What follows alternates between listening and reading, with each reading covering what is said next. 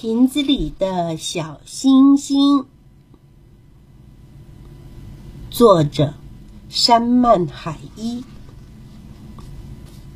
我的弟弟喜欢到处寻找可以收藏的宝物，像是弄得人痒痒的宝物、亮晶晶的宝物，甚至垃圾桶里的宝物。可是有一天，他真的发现了非常特别的东西。因为太特别了，我认为那样东西一定是属于某个人的。我们问了在学校里帮忙的大姐姐，可是她说不是她的。我们拿给午餐阿姨看，结果也不是她的。我们问了警察，可是他摇摇头，嗯，不是小精灵的，也不是巫师的。我弟弟说：“既然不是任何人的，那我可以留着它了。”我的弟弟很爱他的新宝物，他把它放在瓶子里，去到哪儿都带着它。到了晚上，这个小小的宝物变得更光亮，可是它看起来不快乐。然后我弟弟发现一件事，在高高的。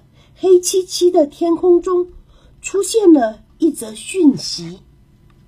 许多的小星星排成了几个字，写着“遗失一颗小星星”。我弟弟对着天空大叫：“他在这里！”可是小星星的朋友们太远了，听不见。哦，我们得帮助这颗星星回家。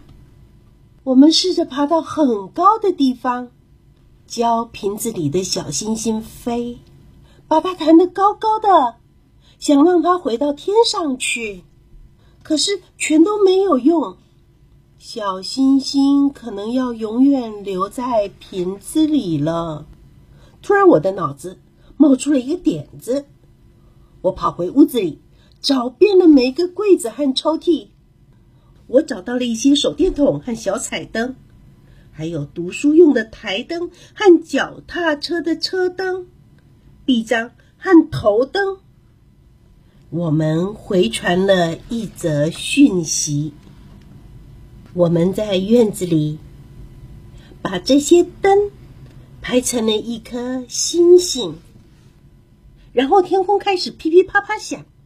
嘶星星们聚集在一起，不停的旋转，转成了一条长长的、银闪闪的链子，一路往下，来到了我们的院子里。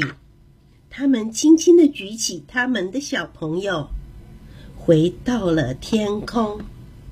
我弟弟觉得有点难过，他失去了特别的宝物。可是后来，天空中。